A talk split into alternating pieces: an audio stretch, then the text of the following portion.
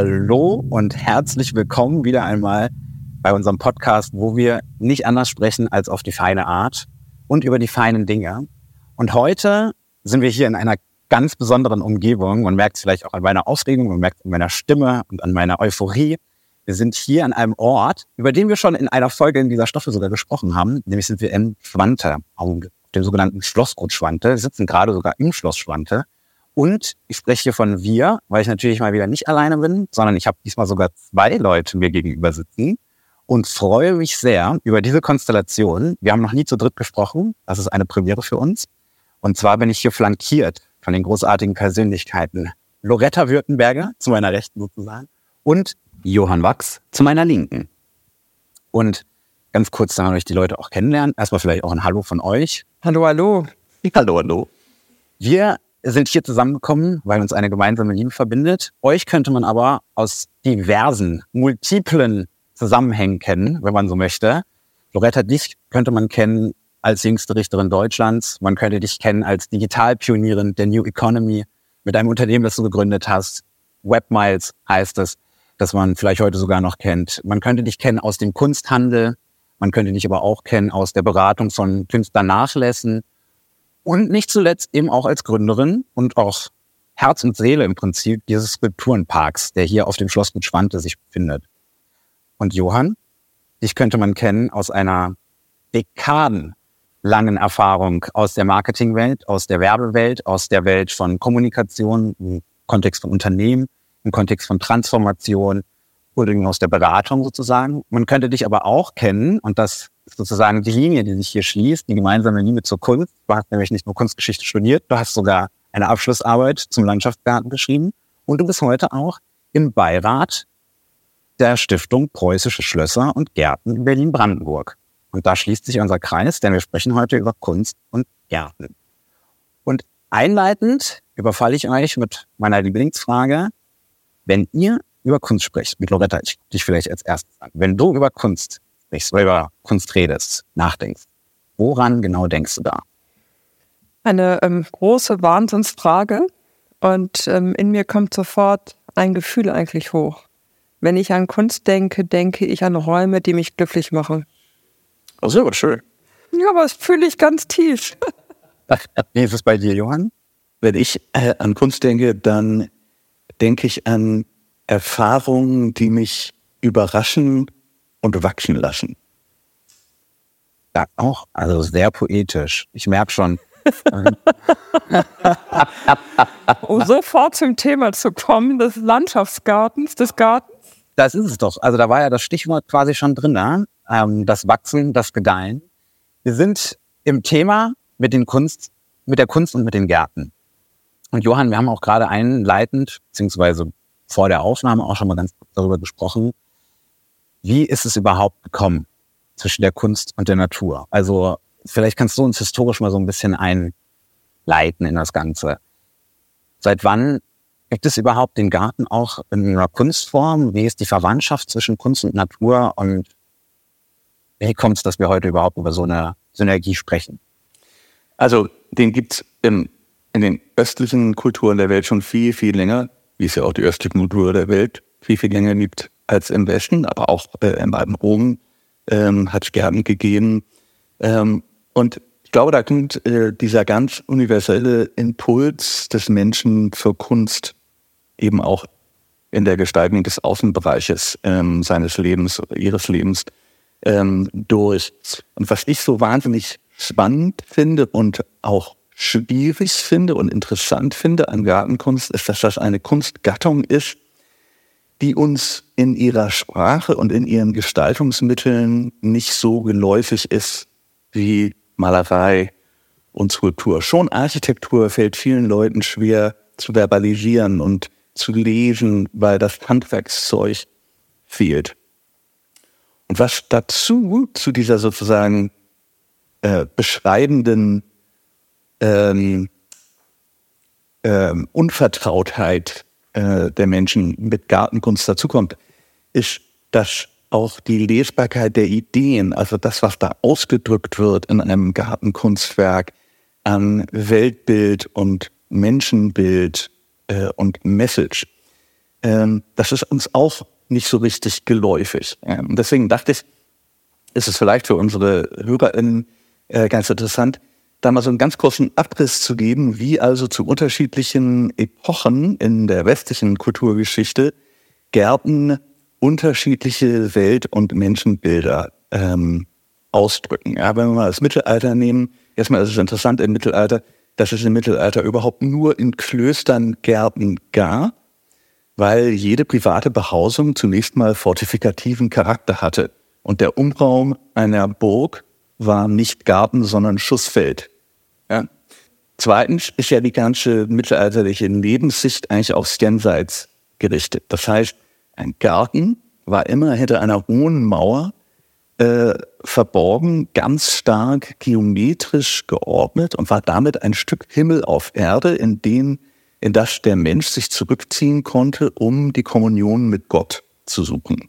Also jeder kennt einen mittelalterlichen Kreuzgang von einem Kloster. Das ist eigentlich ein solcher jenseitiger Garten, wo Gott und Mensch auf, Erde, auf der Erde sich treffen. Wenn wir dann ins Barock äh, gehen, nach Versailles oder nach Herrenhausen, da hat man auf einmal das totale Gegenteil. Da dominiert der Mensch die diesseitige Welt und drückt ihr seine geometrische Ordnung auf. Da ist als Mittelpunkt von Macht und Gestaltung ein Palast im Zentrum, auf den sich die gesamte Gestaltung mit Avenuen und Kanälen und Bassins und Bosketten und so weiter bezieht. Und das Ganze ist eine Bühne für ein weltliches, sinnliches Spektakel und Inszenierung von Macht. Also das völlige Gegenteil eines Weltentwurfs, nur ein paar hundert Jahre später, weil die Kultur sich da so verändert hat. Dann gehen wir nochmal hundert Jahre später in die Aufklärung.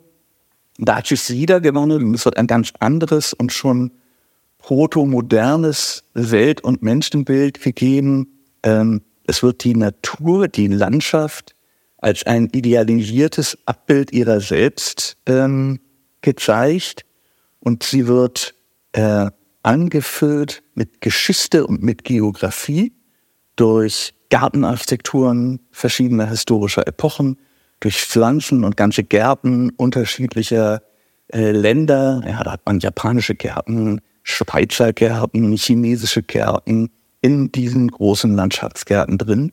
Die Gärten werden auch immer größer. Ein mittelalterlicher Garten ist winzig klein. Ein barocker Garten wie Versailles ist schon sehr, sehr groß. Ein Landschaftsgarten gestaltet eben die gesamte sichtbare Landschaft. Ähm, und auch das Haus ist interessanterweise dann schon ähm, an die Seite eigentlich gerückt. Und es wird so ein begehbarer äh, Landschaftsraum geschaffen der dann auch ein subjektives Individuum voraussetzt, das sich auf eine Reise durch Raum und Zeit begibt und sich mit Sinneseindrücken ähm, vollsaugt, was eine Erfahrung, eine Experience da ergeben. Und die ist dann für jeden total unterschiedlich und subjektiv. Ja? So könnte man das auch weiter fortsetzen, aber also der Punkt ist, ähm, dass die Gärten einer Kulturepoche die typischen Weltbilder und Menschenbilder ausdrücken, wenn man es zu lesen weiß.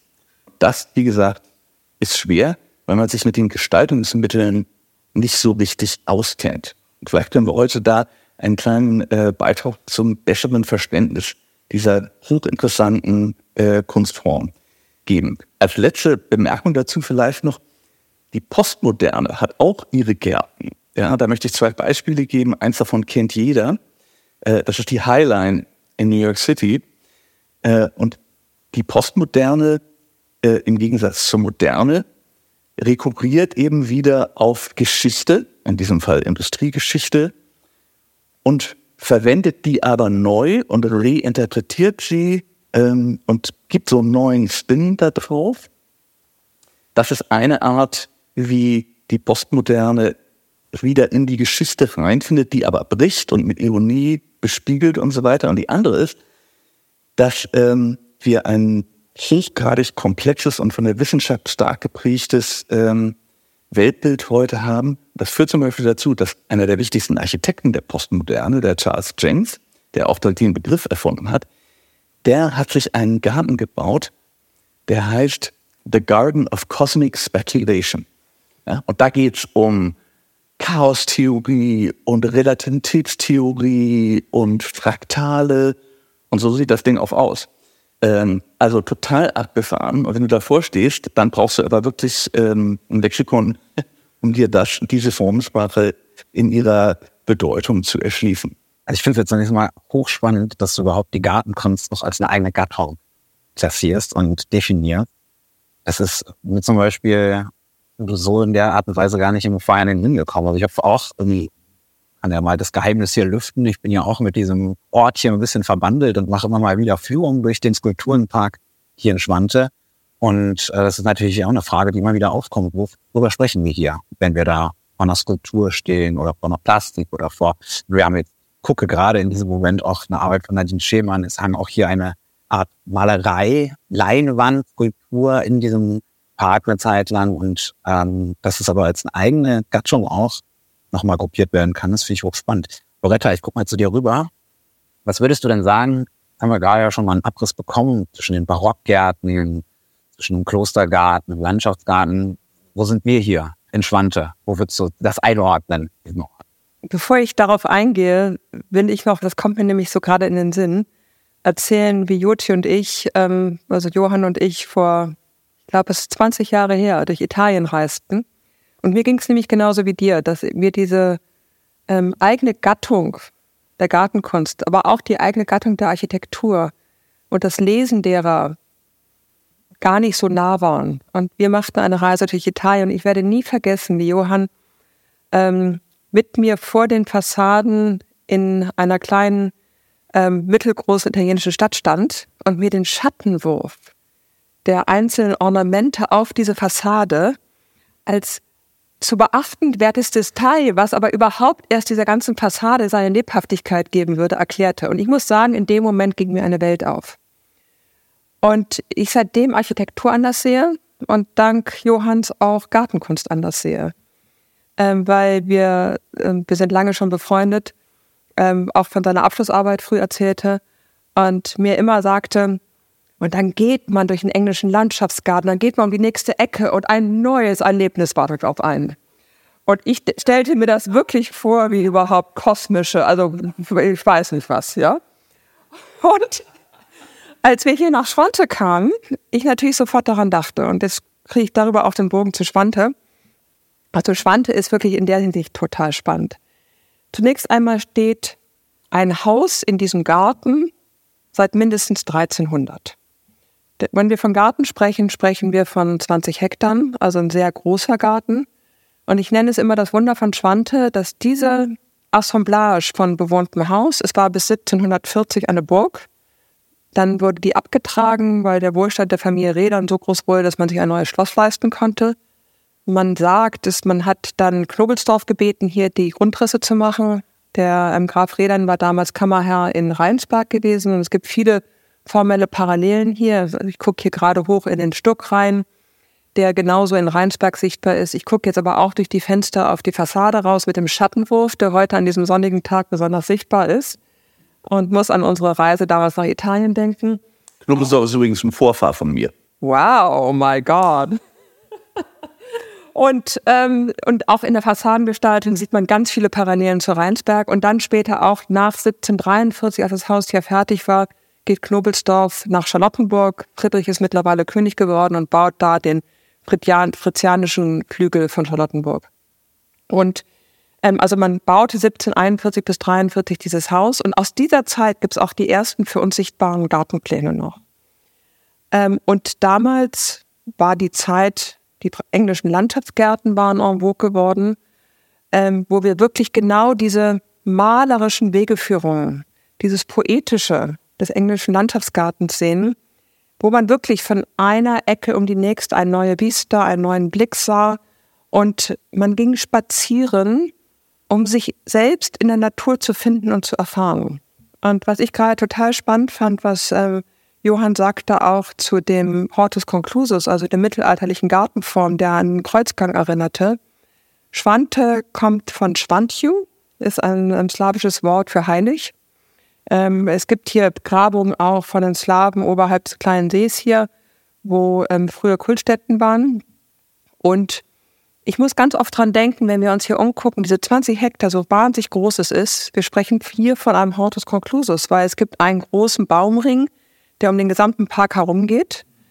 Und ähm, neben dieser ästhetischen Schönheit, dass dieser Baumring natürlich ein wunderbares Passepartout ist für diesen Garten, ist es auch so, und je länger wir hier sind, wir sind jetzt mittlerweile seit vier Jahren hier und ich gucke täglich in den Garten, gibt dieses Passepartout dem Ganzen auch einen energetischen Rahmen und schließt diesen Garten und gibt dem Ganzen dadurch natürlich einen gewissen Inselcharakter auch. Und das, was ich auch jetzt in die Zukunft gerichtet immer wieder spannend finde in diesem Gedanken ist, ist die Grenze des Hortus conclusus. Also was passiert an der Grenze? Wie können wir auch, die wir den Park betreiben, diese Grenze erforschen? Also dass es nicht ein in sich abgeschlossener Raum wird. Und wir wissen alle auch, dass Wachstum, Herr Wachs, an der Grenze passiert. Und, und, und also dieses jenseits der Grenze, vor der Grenze sein und wie wir auch hier in Schwante mit unseren Besucherinnen und Besuchern mit den Künstlerinnen und Künstlern diese Grenze erforschen können und trotzdem dieses Gehaltenwerden durch den Hortus Conclusus auch genießen können zwischendurch. Und insofern ähm, hat Schwante wahnsinnig viele Elemente dessen, was, was du gerade ausgeführt hast. Der englische Landschaftspark sowieso. Wir versuchen damit auch eine Gestaltung des Skulpturenparkes zu spielen, indem man zum Beispiel nicht in den Park kommt und alle Skulpturen auf einmal sieht, sondern sie verstecken, Sie verstecken hinten einem kleinen Waldstückchen, verstecken hinter einer riesengroßen, 200 Jahre alten Trauerweide, in der Trauerweide drin, also dass der Besucher wirklich wie in der ursprünglichen Idee des Landschaftsgartens durch den Park läuft, dann einen neuen Blick und mit der Skulptur im Dialog auch einen neuen Erfahrungsraum gewinnt. Und ähm, insofern.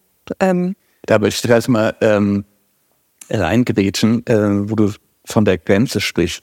Ähm, die Grenze ist ja beim englischen Landschaftsgarten ein ganz spannendes Konzept, weil sie eigentlich weichen soll. Denn vom Konzept des englischen Landschaftsgartens hier, wie ich vorhin gesagt habe, ist ja die gesamte Landschaft, die man sieht, wie in einem Landschaftsgemälde mit Vordergrund und Mittelgrund und Tiefengrund, als ein Bild gedacht, was man begehen kann. Das ist im Barockgarten natürlich im Hortus Conclusus des Mittelalters ja ganz anders. Ähm, und was die Engländer sich ausgedacht haben, um diese Grenze funktional zu markieren, aber visuell auszuradieren, ist der sogenannte Haha. Ein Haha ist ein Einschnitt, ein Graben sozusagen an der Grenze und der verhindert, dass das Vieh von außen rein oder die Pfauen von drinnen nach draußen in die Landschaft entfliehen, weil sie dann eben zwei Meter tief runterfallen. Aber der Blick schweift über den Haha hinaus.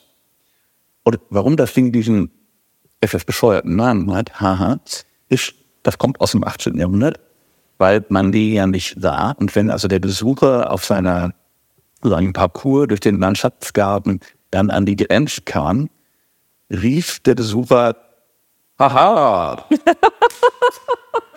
wenn er an den Abgrund kam. Und es war ein weiterer Überraschungseffekt auf dieser Reise durch den Landschaftsgarten entstanden. Das nur kurz zur Grenze. Das, das ist ja auch äh, wieder ein sich schließender Zufall, weil im Prinzip intuitiv im Rahmen der Führung hier durch den Skulpturenpark Schwante habe ich nämlich von diesem Baumring, den du gerade auch beschrieben hast, ne, oder von oben muss man sich das so vorstellen, sieht auch ein bisschen wie ein Vogelnest aus. Also als wenn man hier wirklich in so einem geschützten Raum, der eben von diesen 30 Meter hohen, was haben wir hier, Pappeln, Linden, also ist das hier quasi so ein bisschen umzingelt, umringt, habe ich davon immer von einer semi-permeablen Membran gesprochen. Ja. Ja, das Sehr ist gut. aber genau, genau. Eines meiner Lieblingsworte übrigens. Ja. Dann Leute bestätigt. Ja. aber das ist, das ist großartig, Markus, weil genau darum geht es auch. Ähm, auf der einen Seite waren so Horti, Hortus conclusus, oder was ist der Plural ja nicht, ja, waren ähm, Orte des Rückzugs waren Orte der Idealwelt, des Paradies aufs Erden. Ähm, aber wir sind nicht mehr im Mittelalter, sondern es geht darum, wie schaffen wir Öffnung? Und wie schaffen wir diese Durchlässigkeit der Membran auch wirklich spürbar zu machen? Und insofern freue ich mich über den Begriff. Und so ist es auch. Also man kommt hier hinein, das ist sozusagen der Weg in, in diesen Safe Space, wenn man es auch vielleicht mit so einem neumodischen Wort bezeichnen möchte. Man kommt hinein ohne Probleme und kannst hier die Auffahrt hochfahren, bist dann da. Und sobald du aber sozusagen dann durch dieses Tor oder auch über den, zwischen dem Restaurant und dem Hofladen hier hineinkommst, bist du hier in einem Ort, wo du von der Außenwelt auch, ich sag mal, von der Problematik der Außenwelt vielleicht auch ein Stück weit abgeschirmt bist. Also ich habe dann immer den Scherz gemacht, na, es könnte jetzt in Berlin ist da Stau, in Berlin ist sozusagen hier wie heute äh, das Chaos ausgebrochen und hier kriegst du nichts mit davon. Also hier bist du in einem Rückzugsort und kannst sozusagen dich mit deinen Gedanken, deinem Wesen, deinen Fragestellungen auseinandersetzen, ungestört eben von dem also du, du, du idealisierst das jetzt ein bisschen. Auf der einen Seite gibt es natürlich diese Rückzugsmöglichkeit, die Konfrontation auch mit dem eigenen Ich, den eigenen Gefühlen, die eigene Auseinandersetzung mit sich selbst. Auf der anderen Seite empfinde ich es aber immer wieder auch als unsere Verantwortung, die Durchlässigkeit auch zur realen Welt zu schaffen. Und hier auch einen Ort des Diskurses zu schaffen, wo wir Menschen einladen, ähm, auf der einen Seite einen Safe Space zu spüren, aber in diesem Safe Space auch zeitliche Fragen zu verhandeln. Und das ist für uns dann die Durchlässigkeit der Membran. Das ist ja genau das Konzept äh, der Semipermeabilität, äh, was du da gerade beschreibst, sehr schön. Äh, und die Gesellschaft braucht solche Spaces auch, die auf der einen Seite, das nennt man in der Psychologie, du weißt, ein Holding Environment, ja, wo man sich also gehalten fühlt, ja, wo es safe ist, wo aber auf der anderen Seite eben Durchzug herrscht sozusagen, äh, wenn auch gefiltert ähm, und eben ganz selektiv, wie du das äh, in deiner Ausstellungspraxis machst, auf die wir wahrscheinlich jetzt bald zu sprechen kommen werden, so Stimuli gesetzt werden in diesem Safe Space, äh, die dann verarbeitet werden können. Ne? Und bevor wir da hinkommen, wollte ich nochmal zwei Konzepte, die da äh, für die Diskussion vielleicht ganz hilfreich sind, äh, einbringen. Die haben wir jetzt äh, haben wir die gut vorbereitet durch deine schönen Schilderungen des Parks und der semipermeablen Membran äh, der, der Räume, äh, der Bäume. Und zwar ist das einmal Bildhaftigkeit und einmal Körperhaftigkeit. Ja? Das sind Begriffe, die äh, beim Lesen von Gärten, äh, glaube ich, sehr hilfreich sind und die man hier auch äh, sehr gut nachvollziehen und erfahren kann. Und die auch gar keine Gegensätze sind, sondern ähm, gerade im Landschaftsgarten sehr schön zusammenkommen. Denn wie es vorhin schon sagte, ist der Landschaftsgarten ja ein Idealbild der Natur, wo die Natur mit ihren eigenen Mitteln zu einem Ideal ihrer selbst gestaltet wird. Und man sagt ja auch immer, dass der äh, englische Landschaftsgarten ganz stark von den Bildern von Poussin und Lorrain, die 100 Jahre vorher gemalt worden sind, ähm, beeinflusst worden ist. Das sind Landschaftsbilder mit kleinen äh, Architekturen, und Ruinen drin, die die englischen Adligen sich dann auf ihren Landschaften einfach sozusagen in 3D richtig groß gebaut haben. Und Körperhaftigkeit ist eben dieses, was Robert Hansen sagte, man geht in den Park rein, man kommt um die Ecke, man sieht etwas Neues, was man vorher noch nicht gesehen hat. Das wirkt entweder positiv oder so einschüchternd. Man hat ja in der ethischen Theorie im 18. Jahrhundert diesen Begriff des Sublimen, ähm, der, der ähm, schöne Schauer sozusagen, ähm, der durch Ruinen, der durch Felsen, der durch dunkel verschattete äh, Partien im, im Landschaftsdaten ähm, hervorgerufen werden kann. Das heißt, man kann sich also mit der Körperhaftigkeit seiner Welt durch diese Bildhaftigkeit des Landschaftsgartens bewegen, aber man kann eben auch das Körperhafte äh, durch Architekturen oder durch Skulpturen ähm, eben auch in diesen Bildraum ähm, hineinsetzen und das auch ändern und umprogrammieren. Ähm, und das geht natürlich auch im Laufe der Jahreszeiten mit einer veränderten Wahrnehmung von Farbe, Stimmung, äh, Helligkeit und so weiter einher. Das heißt, wenn man also im Kopf diese beiden Kategorien Bildhaftigkeit und Körperhaftigkeit hat, dann kann man damit gerade in einem Park wie Schwante wahnsinnig viel machen. Ich finde das total spannend, was du gerade sagst mit der Körperhaftigkeit, weil wenn wir hier neue Skulpturen stellen, habe ich das jedes Mal das Gefühl, dass wir eine Akupunkturnadel setzen. Und ähm, Markus, du wirst das nachvollziehen können. Ich meine, du kennst den Park jetzt auch fast drei Jahre, dass wenn Skulpturen gehen, beziehungsweise neue gestellt werden, der Ort sich verändert. Und es ist wirklich, es hat so einen Einfluss wie eine Akupunkturnadel setzen. Und ist auch für den Besucher dann immer wieder, also so wie wir sie setzen, auch eine Auswirkung auf ihn. Weil er wiederum dann als drittes Element, also ist auf der einen Seite die Natur, die eine gewisse Statik hat, weil die Bäume können wir nicht versetzen. Wir können mit den die, die Skulpturen bewusst setzen, wie die Akupunkturnadeln, aber dann bewegt sich ja auch der Besucher auch noch in diesem Ganzen. Und das sind dann wirklich ganz spannende ähm, Konstellationen und ich glaube, ihr beide kennt den Park zu gut. Ich fände es manchmal jetzt ganz spannend, eigentlich noch einen imaginären Besucher hier sitzen zu haben, der ähm, der erzählt, wie er dann wiederum diese Energieflüsse in diesem Jahr, wo George Rickey ausgestellt wird, ist anders erlebt zum Beispiel als im letzten Jahr, als Nadine Chemmels Skulptur noch hier war oder Monika Sosnowskas Skulptur hier war oder auch Paul McCarthy's Skulptur damals ein, eigentlich ein sehr direkter Kommentar zur Ukraine-Krise da war und dann plötzlich so ein schaurig schöner Bereich entstand, der genau das hervorrief, was du gerade mit der Grotte eigentlich das war dann die postmoderne Form der Grotte. Ähm, und ähm, ja, ähm, also so ein Landschaftspark ist etwas, wo man wirklich in der, in der drei, ich würde fast sagen, in der vierten Dimension mitarbeitet und darin dann die Arbeiten setzt. Ich finde Ihren äh, Gedanken total spannend, dass man, dass ein Landschaftsgarten ein Programm hat, ähm, denn der ist ja nicht nur sinnlich, sondern auch intellektuell zu entschlüsseln, als zum Beispiel in Wörlitz, in den berühmten Landschaftskarten. Da hat der Friedrich Franz, der Fürst, der der Autor äh, und spiritus Rektor war, der hat ja ganz viele Motti und Sinnsprüche auf kleinen Textplaketten sozusagen durch seinen äh, Tag hindurch verteilt. Das sind schon 40, 50 Stück oder so. Wo du also dich sozusagen von einem Aphorismus oder einer Weisheit zur anderen handelst und den Park tatsächlich textuell lesen kannst.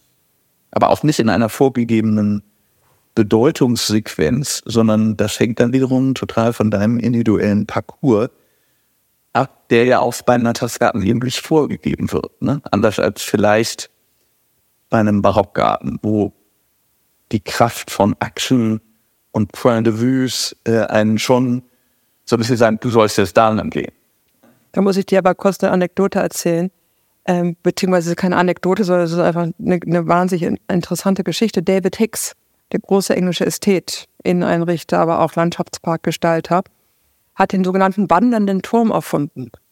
Also es ist, es ist die Folly, die auch die Folly, also Folly ist ein, auch ein Begriff aus, dem, aus der englischen Landschaftskunst. Es ist die, ähm, die Pappmaché-Ruine, es ist der kleine Tempel, all diese kleinen Gadgets in englischen Landschaftsgarten werden die Folly genannt. Und er hat diese Folly auf Rädern getan und je nachdem, wo ihn seine Stimmung hintrug, hat er sie dauernd verschoben. Und ähm, es wird kolportiert, dass seine Besucher, die bei ihm im Schloss übernachteten, immer völlig jeck waren und dachten, sie, die, die, äh, sie, sie wachen am nächsten Morgen halb verrückt auf, weil plötzlich zum Beispiel die Pyramide nicht mehr da stand, wo sie am Abend vorher stand, sondern er sie über Nacht verschoben hatte. Das, fand ich, fand ich großartig. Ne? Das ist Folie. Das ja. ist Folie. Großartig. Ein großes Kino. Können auch nur die Engländer so machen. Ähm, neben rosa angesprayten Schafen, die dann auch noch durch den englischen Landschaftspark gingen. Und was ich total spannend finde und, und äh, wirklich wichtig und bedenkenswert auch äh, für unsere ZuhörerInnen, ähm, ist, man muss, man muss sich, glaube ich, von den Gedanken trennen, und das dazu leistest du einen wertvollen Beitrag hier, dass so ein Programm in einem Park quasi museal festgeschrieben ist. Ja? Wenn man in die großen englischen Landschaftsgärten wie Stourhead oder Stowe geht, in Stowe gibt es 36 Parkarchitekturen oder ja? also wirklich nicht wenig. Und natürlich steht das alles jetzt unter Denkmalschutz und kann nicht mehr reprogrammiert werden. Und das ist eigentlich sehr schade. Weil es gibt einen anderen Garten, der heißt Holcomb Hall, großes palladianisches Haus in Norfolk. Deren ähm, Bewohner und Inhaber, die programmieren immer wieder neu. Und die haben vor 20 Jahren eine Reihe von Henry Moore Skulpturen in diesen Landschaftsgarten eingetan. Und letztes Jahr äh, war ich da und das sind ganz postmoderne, aktuelle Großskulpturen von großen Namen auch, ähm, die aber natürlich in ihrer Farbigkeit, in ihrer Materialität, in ihrer Form einen radikalen Kontrast in dieses ja eigentlich wunderschöne und angenehme äh, Bild eigentlich englischen Landschaftsgartens einbinden. Und der hält das total aus. Den kann man richtig, da kann man richtig reinstitchern. Ja, das ist total interessant, weil das ist wirklich eine Beobachtung hier auch. Es ist diese Frage des Zusammenspiels von Natur und Skulptur, die du ansprichst. Und Natur, also es ist, das ist nochmal ein Schritt vielleicht zurück. Ich finde, Skulptur in Natur ist auch immer ein zwiespältiges Schwert. Also schlechte Kunst sieht richtig schlecht aus. In großartiger Natur. Das ist wie gute Werbung und schlechte Produkte. also da kannst du wirklich, also die tollste Natur drumherum haben. Schlechte Kunst ist einfach potenziert schlecht in so einer Umgebung. Auf der anderen Seite, wenn großartige Kunst in Natur steht, passiert, ich, ich nenne es immer die, die, die Sublimierung hoch zwei. Weil da kommen natürlich zwei Dinge zusammen. Kunst spricht zur Seele der Menschen, Natur spricht zur Seele der Menschen. Ähm, Dinge, die meistens getrennt wahrgenommen werden.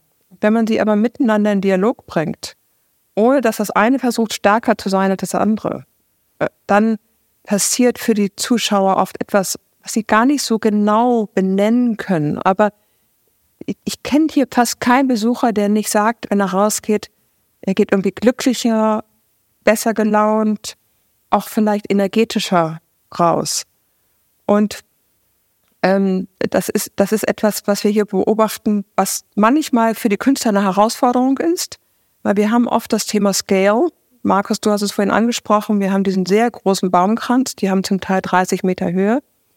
Manche Künstler meinen am Anfang dann, wenn sie sich anfangen mit dem Park auseinanderzusetzen, sie müssen ganz groß werden. Und unsere Erfahrung ist eher das Gegenteil dass ja, wir haben hier auch sechs Meter hohe, sieben Meter, acht Meter hohe Skulpturen, aber genauso eine Skulptur von 1,20 Meter, die wie die Akupunkturnadel richtig gesetzt ist, kann wahnsinnige Wirkung entfalten. Also es, man darf sich nicht in diese Falle eines Wettbewerbes auf Scale begeben. Und dann kann, haben die Dinge eine Strahlkraft, die über messbare Werte hinausgehen. Mhm. Da muss ich jetzt mal eine Anekdote reinwerfen, die auch mit diesem Park zusammenhängt. Nämlich aus dem ersten Jahr. Da gab es eine Arbeit hier von Maria Loboda. Das sich natürlich erinnern, rettet vielleicht ja auch Johann. Und zwar im Prinzip, wenn man sagt, eine Appropriation. Das ist eine Skulptur gewesen, die identisch ist mit einer Arbeit von Hans Arp, das ruhende Blatt. Also auch ikonisches Werk, Wiedererkennungswert hoch 1000. Also immer, wenn da Publikum reingekommen ist, und ich sage, warum ich gleich reingekommen sage, erkläre ich gleich. Aber wenn man in, diese, in diesen Erfahrungsraum sozusagen hineingetreten ist, haben die Leute sofort wissend genickt und haben identifiziert. Ach, der Arp. Ja, ich habe ja auch vorne schon auf der Broschüre gesehen, dass hier ein Arp. Da ist er ja jetzt also. Und das hat diesen ersten Moment der Wiedererkennung und der vermeintlichen Wiedererkennung, muss man ja dazu sagen. Und das war eine meiner liebsten Positionen. Ähm, die gibt es jetzt mittlerweile hier nicht mehr, aber ich erkläre, warum es eine meiner liebsten Positionen war. Die ist positioniert in so einer Art Kümpel. Also da ist ein Wasserloch und ein paar Bäume drumherum, absolut schattiges Plätzchen. Ich erinnere mich, ich glaube, das war der zweite Sommer oder so. Da gab es hier teilweise Tage 40, über 40 Grad Celsius. Da hat die Sonne wirklich brutalst auf diese großen Flächen gestrahlt. Und wir sind mit den Gruppen dann echt von einem schattigen zum nächsten schattigen Plätzchen gerannt, um einfach ein bisschen Entspannung zu haben. Und das bei diesem Tümpel war der beliebteste Ort.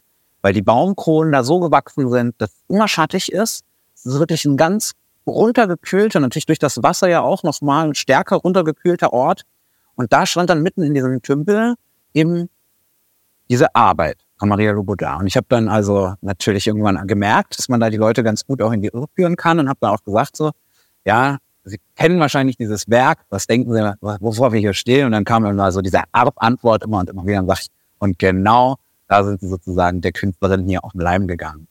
Denn diese Arbeit, da kann man ja, ich sag mal, so ganz viele, was für die Künstlerin da auch sehr typisch ist, so ganz viele Aufladungen mit hineinstecken. Man kann sagen, Daniel Tümpel, der ja auch hier mit, mit wohnt und auch mit in diesem Park involviert ist und also auch ähm, prägend ist einfach hier für diese ganze Konstellation, für diesen Ort. Und denn Mann ist auch, kann man ja auch mal erwähnen an der Stelle, der ihr beide habt auch eben mit der Arp-Stiftung zu tun. Und da ist sozusagen ja so ein kleines Augenzwinkern. Da steht der Arp im Tümpel. Das ist ein kleiner Witz irgendwie am Rande. das hab ich noch nie so erzählt. Das ist echt gut. Ja, das ist echt gut. Und wächst vor sich hin. Und wächst vor sich hin. Bis nach Württemberg. Ja.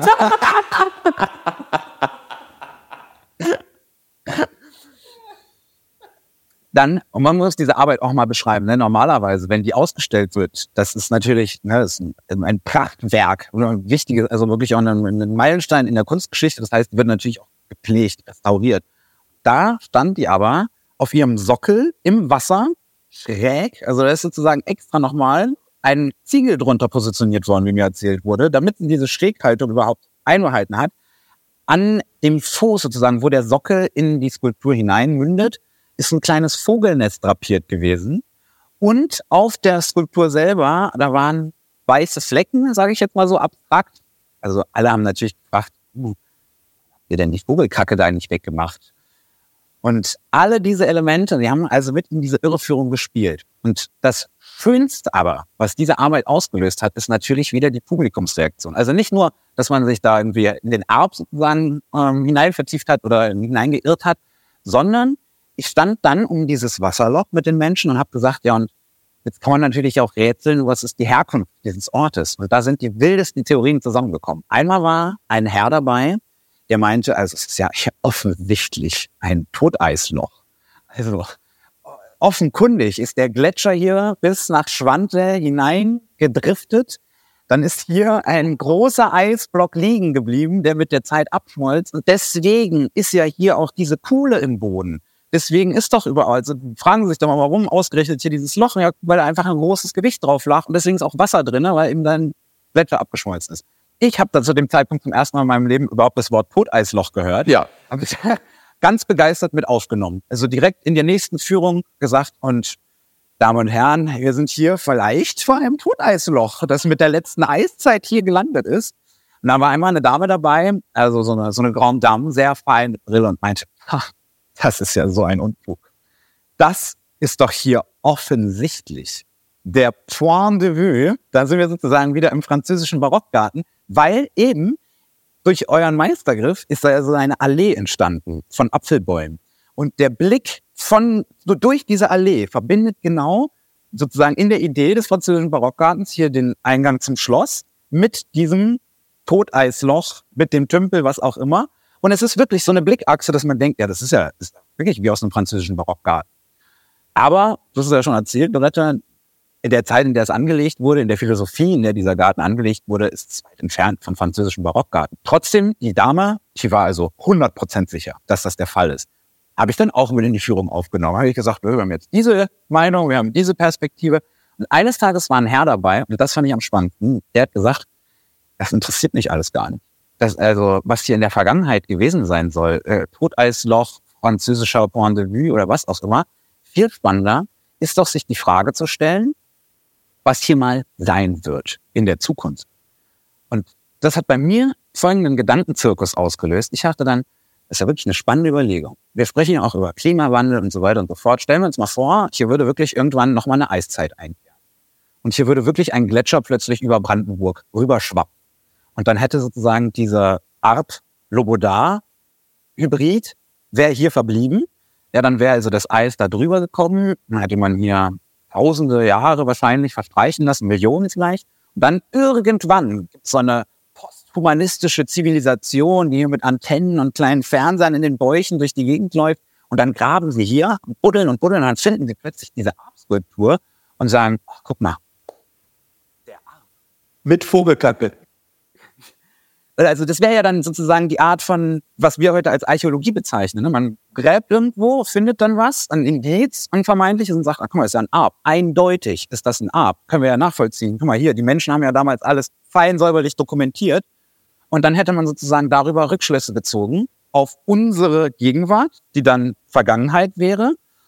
Und dann wäre vielleicht nach dieser posthumanistischen Gesellschaft noch mal eine schlauere Zivilisation, die dann sagen würde, mm, mm, mm, das war kein Mann, der hier dieses Kunstwerk gemacht hat, sondern das war Künstler Maria Loboda.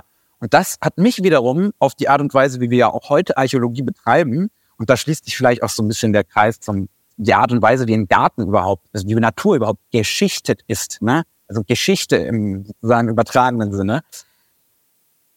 Wir buddeln heute auch irgendwas aus und dann gibt es eine Gruppe von Archäologinnen zum Beispiel, die sagt, das ist hier eindeutig der König, der mit seinen Mätressen zum Beispiel beerdigt wurde oder was auch immer. Und dann gibt es aber 20 Jahre später nochmal eine neue Gruppe, die losgeschickt wird, die sagt, das ist eigentlich eine ganz andere Gesellschaft gewesen. Und also so die Neuauslegung von Gegenwart im Prinzip an so Interpretationen in der Geschichte sich immer wieder.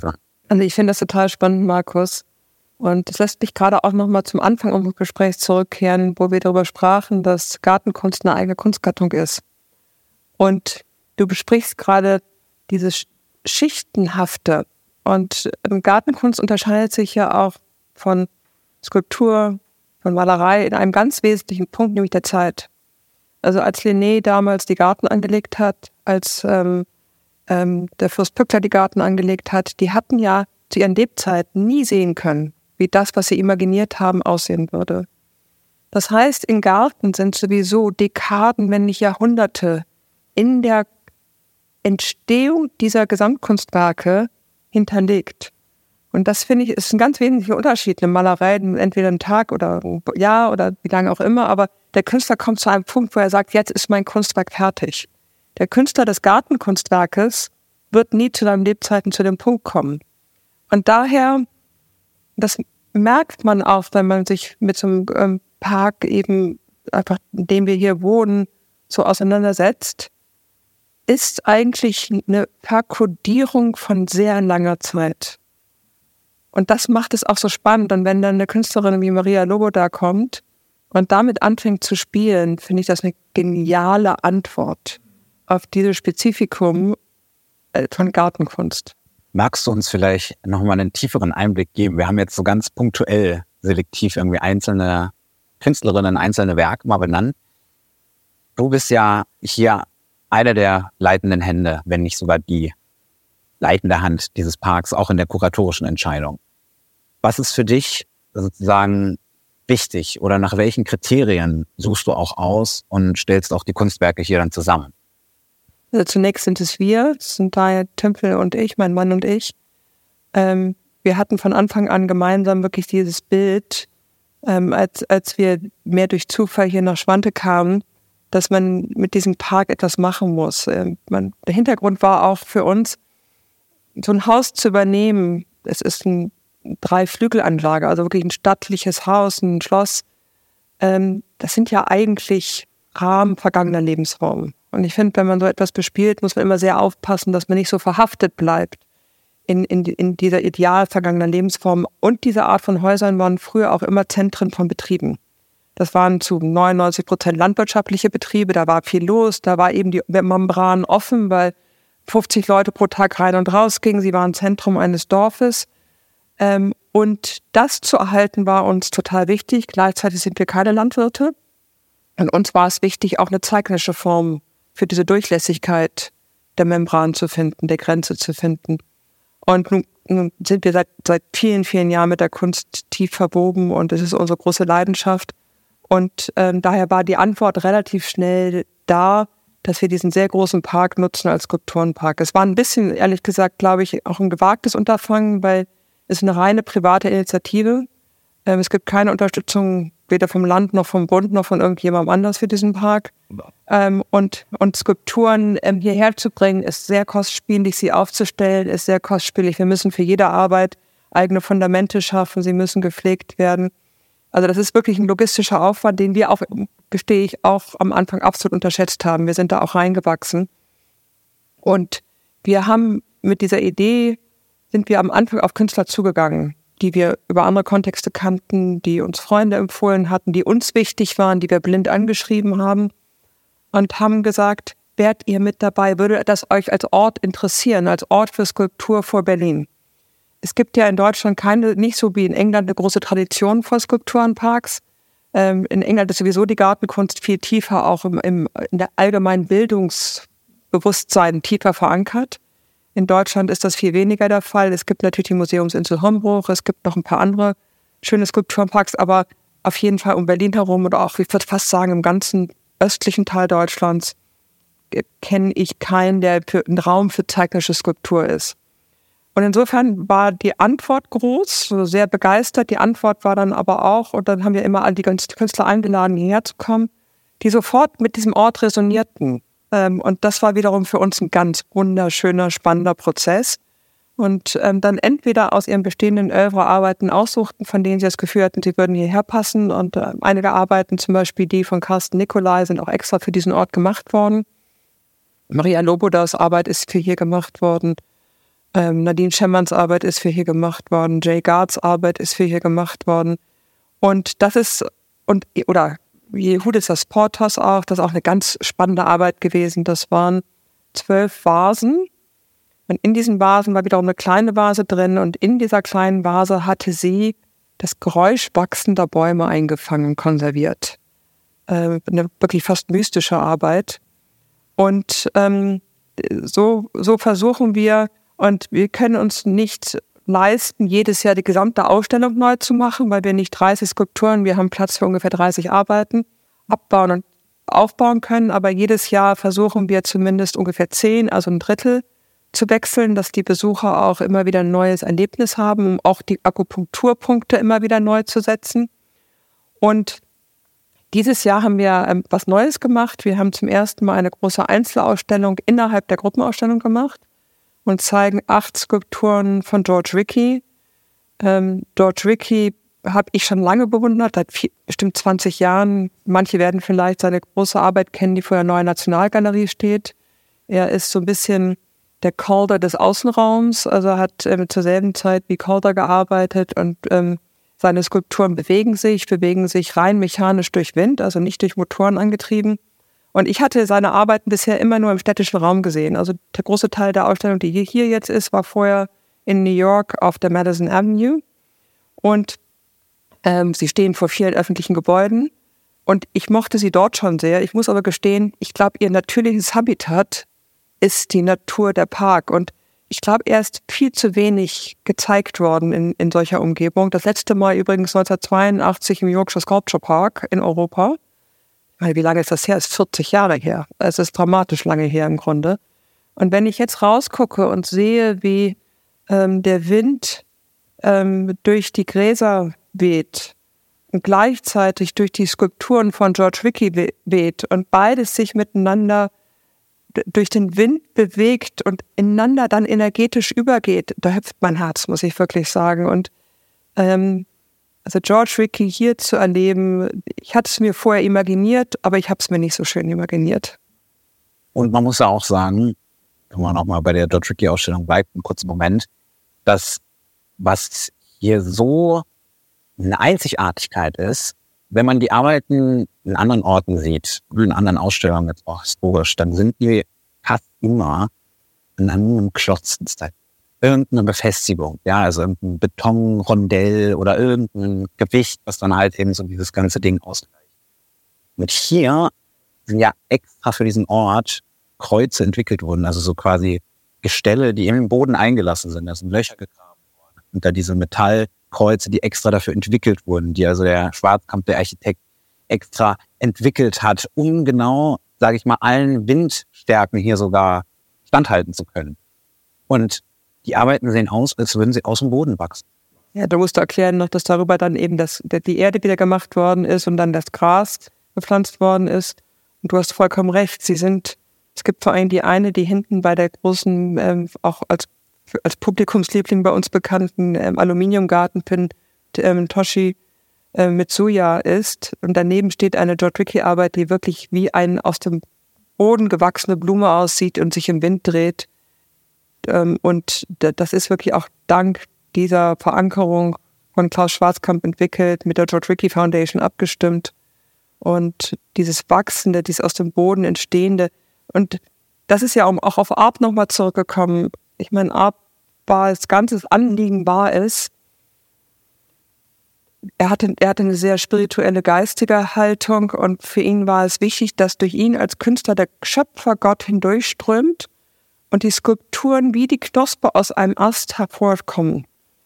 Und das schließt vielleicht den Kreis auch nochmal zu kurz, weil das empfinde ich hier bei den Rickies auch so. Wenn man sie aus dem Boden so wachsen sieht, ist es, als ob die Natur sich in einem Moment überlegt hätte oder der Schöpfergott sich in einem Moment überlegt hätte, einen Baum wachsen zu lassen und im nächsten Moment eine Skulptur. Und Artefakt und Natur wirklich auch vom Schöpfungsvorgang her gleichberechtigt nebeneinander wahrgenommen werden kann. Einen Blick, gerade du hast gespickt, uns echt schnell verquatscht. Und zwar möchte ich einen Blick nochmal in die Zukunft wagen. In die Zukunft, wie sie uns zumindest möglich ist, sie abzuschätzen. Wir sind jetzt in einer Gegenwart, in der viel von Klimawandel, ich sag mal, beschönigend Klimawandel gesprochen wird. Eigentlich ist es eine Klimakatastrophe. Wir erleben es Tag und Nacht oder tagtäglich. Gerade durch die Nähe zu Berlin hier, wir sind ja 25 Kilometer nordwestlich von Berlin etwa. Und da ist es besonders präsent, auch in anderen Städten, dass sich Menschen auf die Straße kleben, um auf, diesen, auf diese Katastrophe aufmerksam zu machen. Und das heißt, das ist natürlich auch ein Thema, was sich hier auf diesen Ort und auf diese Kunst letzten Endes auswirkt. Johann, ich guck mal zu dir erstmal rüber. Was denkst du? Wie spielt der Klimawandel mit überhaupt in diese ganze Thematik rein? Wirkt sich das auf die Kunst aus oder wirkt sich das nur auf die Natur aus?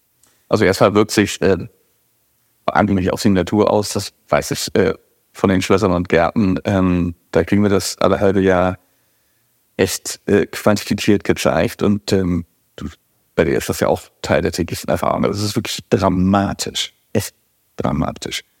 Ähm, und äh, auf die Kunst wirkt sich das natürlich insofern aus, als dass den Künstler ja sehr was die Welt drehen. Also ich war zum Beispiel neulich vor zwei, drei Wochen bei der Eröffnung einer, einer ganz tollen Kunstwerks, was genau in mir das, was ich ganz am Anfang sagte, hervorgerufen hat, äh, nämlich Überraschung und Wachstum.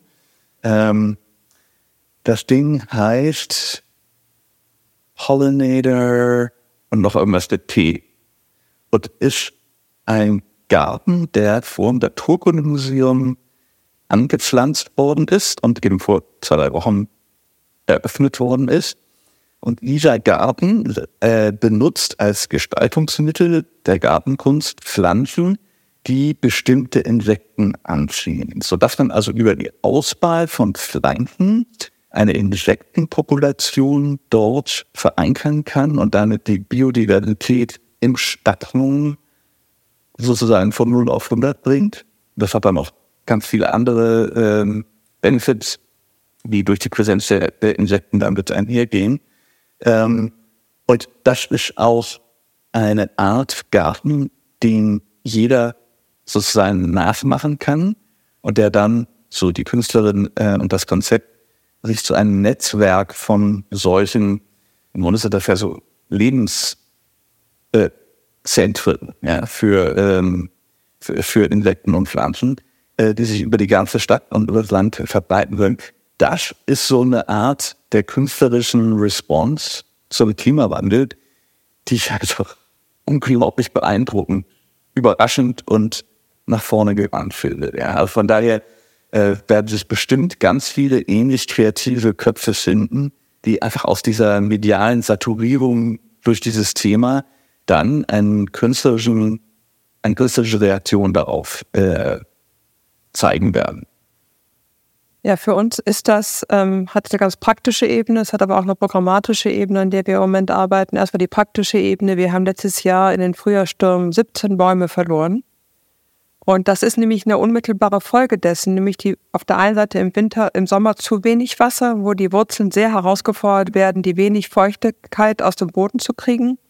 Dann aber in den Wintermonaten irrsinnig viel Regen, wo diese schwachen, geschwächten Wurzeln dann in der Nässe stehen und dann verfaulen. Und dann kommen die Frühjahrsstürme und die kippen um und man kann richtig die verfaulten, abgestorbenen Wurzeln von unten sehen. Wir haben die mittlerweile nachgepflanzt Wir haben letztes Jahr oder nee, diesen Frühjahr haben wir 18 Bäume gepflanzt. Davon waren ähm, 10 Eichen und 8 Obstbäume. Ähm, aber das ist natürlich auch ein, ein Riesenaufwand.